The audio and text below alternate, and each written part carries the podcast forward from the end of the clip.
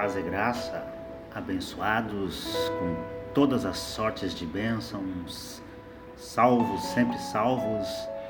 A mensagem de hoje vamos falar sobre graça, excelência das revelações.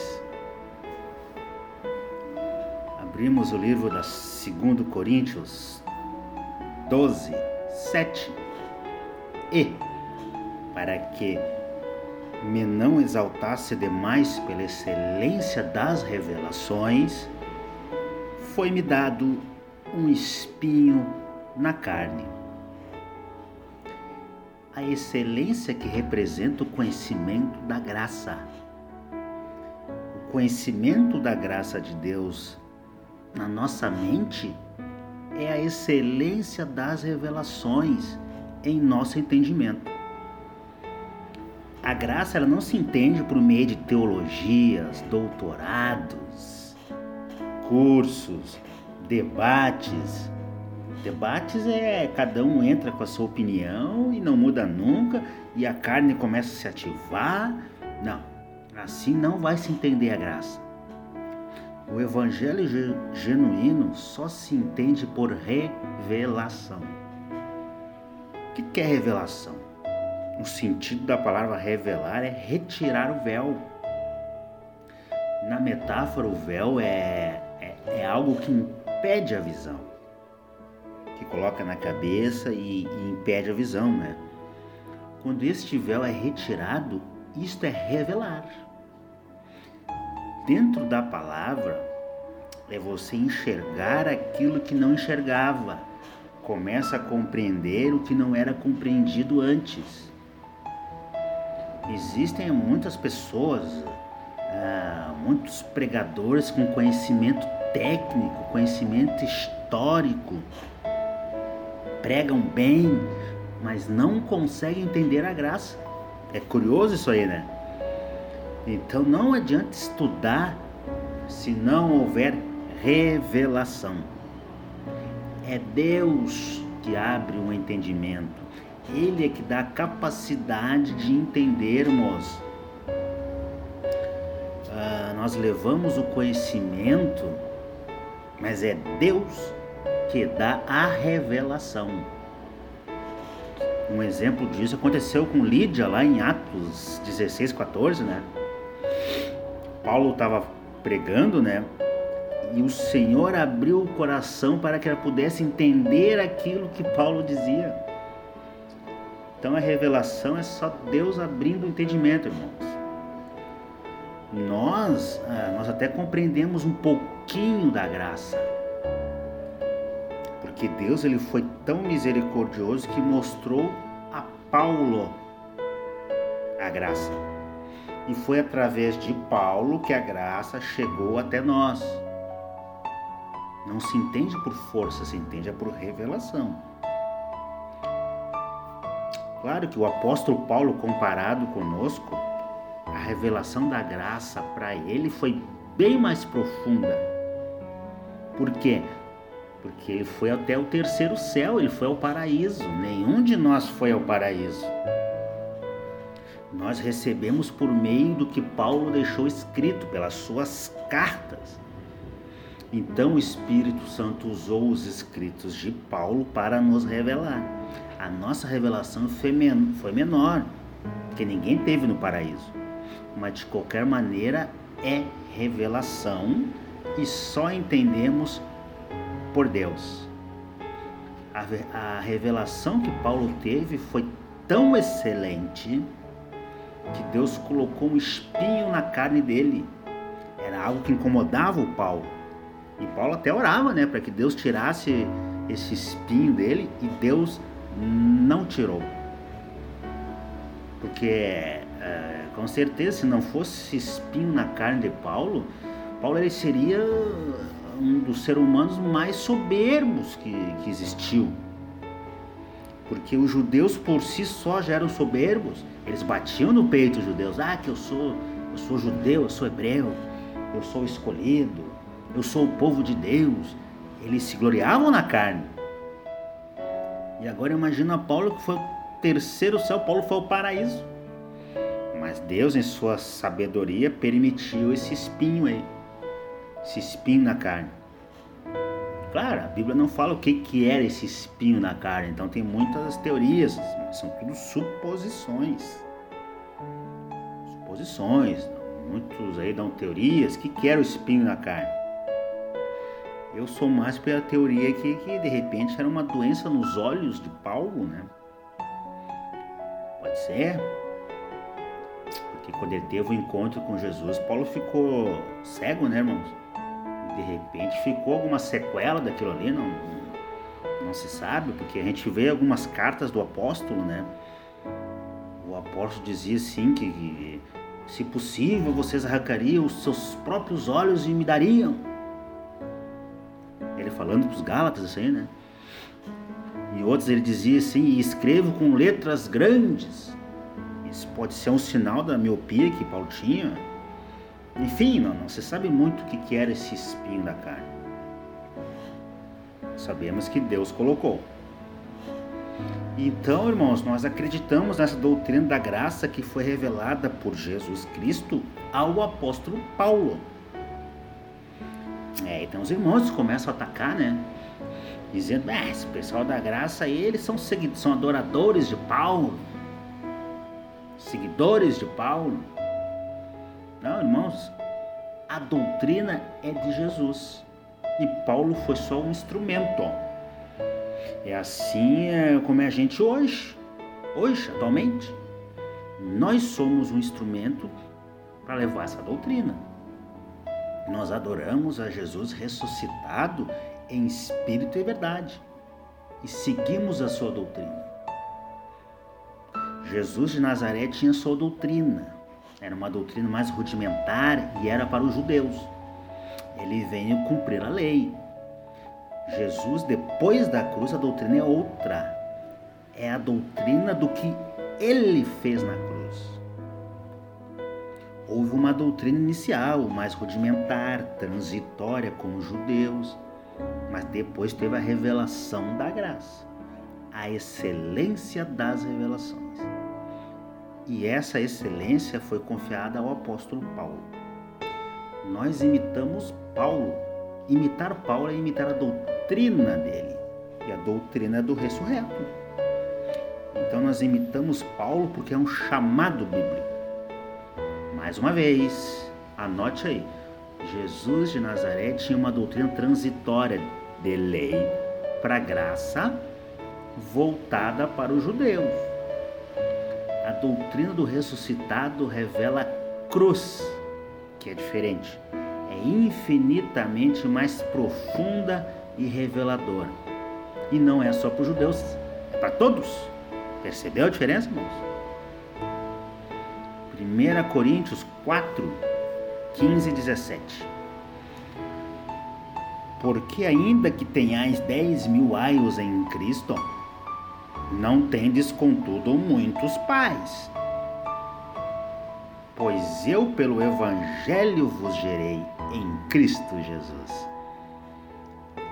E aqui Paulo falando para os coríntios, né? Aio quer dizer tutor, aquele que conduz, os coríntios tinham uma briga lá, porque tinha muitos ensinadores, muitos pastores, né? Uns diziam, eu sou de Paulo, ou ah, eu sou de Apolo, eu sou não sei de quem. Tinha muitos ensinos ali, né? Mas daí vem Paulo e diz assim, não, eu sou pai de vocês aí. Eu gerei vocês pelo Evangelho. É a minha doutrina que, apesar de terem muitos aí aios, vocês têm que seguir a minha doutrina. Ele continua: Rogo-vos, portanto, que sejais meus imitadores, me imitem na minha doutrina. Imitem no meu evangelho. 17. Por isso mesmo vos enviei Timóteo, que é meu filho amado e fiel no Senhor, o qual vos lembrará os meus caminhos em Cristo como por toda parte eu ensino a cada igreja. Olha só, irmão, Paulo era o pai. Não é soberba, é cuidado que Paulo tinha para que as igrejas andassem em graça. Porque Paulo dizia: a verdade está comigo. Eu estive no paraíso. Eu sei do que estou falando. Paulo sabia o peso da doutrina, a graça. Percebe que a igreja do Senhor tem que andar na doutrina de Paulo? Que a igreja deve ser imitadora de Paulo, não é adorar. Imitar não é adorar Paulo, mas é andar na doutrina dele. 1 Coríntios 11, 1. Sede meus imitadores, como também eu o sou de Cristo. Aqui Paulo reforça a doutrina dele. Porque Paulo, na verdade, passou por um processo, né? Desde a sua conversão, Paulo se batizou em águas, andou com os outros apóstolos, mas ele não tinha um conhecimento da graça. Até que um dia Deus cumpriu o que estava predestinado. Olha a predestinação aí, irmãos. Predestinado para Paulo. Chegou uma hora que ele está, Paulo, chegou a hora, vem cá. Chamou ele e arrebatou o apóstolo. Onde é que vemos essa, essa passagem histórica? 2 Coríntios 12, 1. Em verdade que não convém gloriar-me, mas passarei as visões e revelações do Senhor. Conheço um homem em Cristo que há 14 anos, se no corpo não sei, se fora do corpo não sei, Deus o sabe, foi arrebatado ao terceiro céu que Paulo começa a falar na terceira pessoa, mas está falando dele mesmo. E sei que tal homem, se no corpo, se fora do corpo, não sei, Deus o sabe, foi arrebatado ao paraíso. Ó, terceiro céu é o paraíso. E ouviu palavras inefáveis, que não podem ser escritas, que não tem como descrever, que ao homem não é lícito falar. De alguém assim me gloriarei eu mas de mim mesmo não me gloriarei, senão nas minhas fraquezas. Isso é tremendo, irmãos, isso é tremendo. Você sabe que a graça é a excelência das revelações e às vezes as pessoas não aceitam, querem rechaçar com teologias de homens, filosofias, coisas antibíblicas. É triste, porque tu sabe que a graça é a excelência. Esse é o mesmo sentimento que Paulo teve lá com os coríntios muitos líderes, mas a doutrina verdadeira é a minha graça, dizia o Paulo. Eu preciso que as igrejas sigam minha doutrina, que sejam meus imitadores. Paulo sabia o que tinha recebido de Jesus e tinha um cuidado apostólico. Nós estamos fundamentados em Paulo. Para entender a graça, irmãos, é fundamental você entender separar a doutrina de Paulo. O Paulo ele foi predestinado a receber a revelação. Para que esse conhecimento da cruz chegasse até nós hoje. Foi tudo preparado por Deus. Vamos ver o registro histórico? Atos 22, 14. Disse ele: O Deus de nossos pais de antemão, de antemão, olha a predestinação aqui te designou para conhecer a sua vontade, ver o justo e ouvir a voz da sua boca. Paulo ouviu diretamente da boca do justo a excelência das revelações. Paulo ele ouviu o mistério que esteve oculto em todos os tempos. Olhem na história bíblica, irmãos. Houve muitos profetas, todos muito importantes, homens de Deus, Todos, todos tiveram sua importância no plano de Deus, mas nenhum, nenhum teve a revelação da graça. Ninguém que viveu antes de Jesus de Nazaré, ninguém que andou com Jesus de Nazaré, nenhum deles teve a experiência e a revelação de Paulo. Isto é um fato bíblico incontestável. Ninguém. Então o ministério de Paulo está é, em outro patamar. É a excelência das revelações. Ouviu direto da boca de Jesus ressuscitado. Se não, vejamos Gálatas 1,11. Mas façam-vos saber, irmãos, que o evangelho que por mim foi anunciado não é segundo os homens. Esse evangelho da graça, Paulo não recebeu de nenhum homem. Não recebeu de, de Pedro, de Tiago, de João. Não recebeu de Gamaliel, doutor da lei. Não, porque não o recebi de homem algum. Nem me foi ensinado, não foi ensinado nos bancos escolares para Paulo a graça mas o recebi por revelação de Jesus Cristo. Pois já ouvistes qual foi outrora o meu procedimento no judaísmo, como sobremaneira persegui a igreja de Deus e a assolava, olha só, irmãos. E na minha nação excedi em judaísmo a muitos da minha idade, sendo extremamente zeloso das tradições de meus pais Olha só, Paulo falando, Paulo era fariseu, era religioso. E aqui está dizendo que isso não se compara a nada com a graça que ele recebeu. Mas quando aprove a Deus que desde o ventre da minha mãe me separou e me chamou pela sua graça. Olha aqui a predestinação, irmãos. Revelar seu filho em mim, para que eu pregasse entre os gentios não consultei carne e sangue, nem subi a Jerusalém para estar com os que já antes de mim eram apóstolos. Irmãos, Paulo não aprendeu com os apóstolos, não aprendeu com os doze a graça. Entende aí a diferença dos ministérios? Mas parti para a Arábia e voltei outra vez a Damasco. Esse é o entendimento de Jesus ressuscitado não é dos outros apóstolos.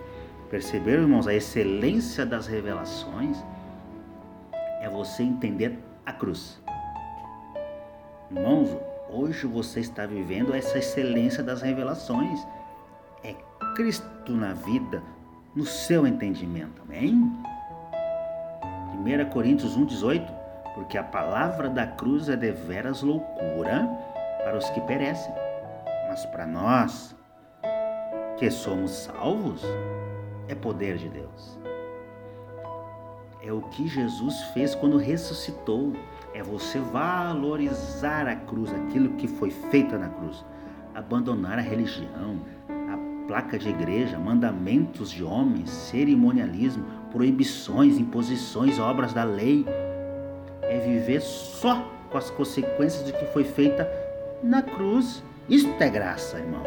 Isto é excelência das revelações. E vou dizer para vocês: a maior bênção nesta vida terrena é nós termos os olhos iluminados pela graça, é ter o nosso véu espiritual retirado. Essa é a maior bênção. Então agradeça sempre a Deus por ter conhecido, por ter tido os teus olhos iluminados pela graça. Efésios 1, 17, 18. Para que, para que o Deus de nosso Senhor Jesus Cristo, o Pai da Glória, vos dê espírito de sabedoria e de revelação, no pleno conhecimento dele. 18. Sendo iluminados os olhos do vosso coração, do vosso entendimento, para que saibais qual seja a esperança da sua vocação e quais as riquezas da glória da sua herança nos santos. Irmãos, é só com olhos iluminados, com espírito de sabedoria e revelação. Então agradeça, agradeça a Deus que você recebeu a graça e conhece a palavra da cruz. No entendimento de vocês está a excelência das revelações. Nós não vivemos mais no espírito do mundo aí. Espírito significa a, a sopro, né? Aquilo que é ventilado. No mundo aí são sopradas, aí são ventiladas diversas doutrinas aí. Cada esquina que você vai tem uma placa diferente, tem uma religião diferente. São os ventos de doutrina, o espírito do mundo. Aí diz que o pessoal da graça que é mundano. Não, não, não, não, irmão. Eles é que são mundanos, porque eles vivem o espírito do mundo. Cada sopro de doutrina estão atrás aí. Nós vivemos no sopro de Deus. É diferente. 1 Coríntios 2, 12, 13. Mas nós não recebemos o espírito do mundo, o sopro do mundo, mas o sopro, o espírito que provém de Deus, para que pudéssemos conhecer o que nos é dado gratuitamente por Deus. O que, que foi nos dado gratuitamente por Deus? A graça. O nome está dizendo é graça. 13. As quais também falamos, não com palavras que a sabedoria humana ensina, mas com as que o Espírito Santo ensina, comparando as coisas espirituais com as espirituais isso aqui é o sopro de Deus, irmãos.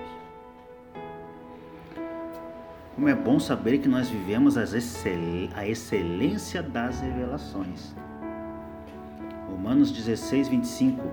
Ora, aquele que é poderoso para vos confirmar, segundo o meu evangelho e a pregação de Jesus Cristo, conforme a revelação do mistério que desde tempos eternos esteve oculto.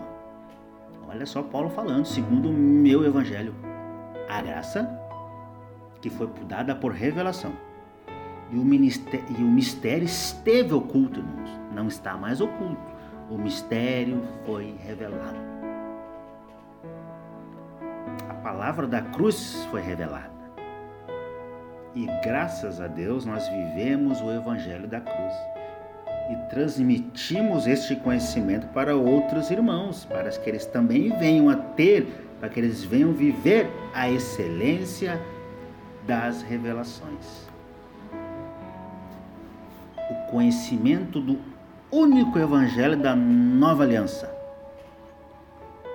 que é o evangelho da graça de Deus. Descanse nessa palavra, em nome do Senhor Jesus. Amém.